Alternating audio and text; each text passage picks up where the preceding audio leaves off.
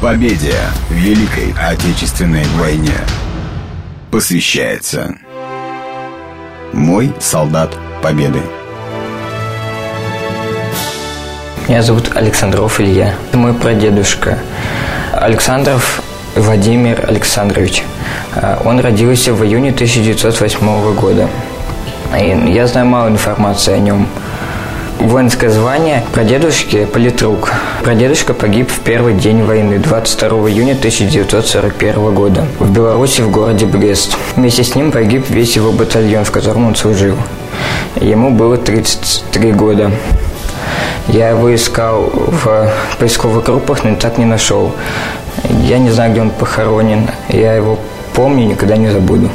Я мало знаю, но я хочу еще больше информации найти о своем дедушке. Ну, потому что они спасли нас от немецких захватчиков, и мы сейчас живем. Ну, это моя семья.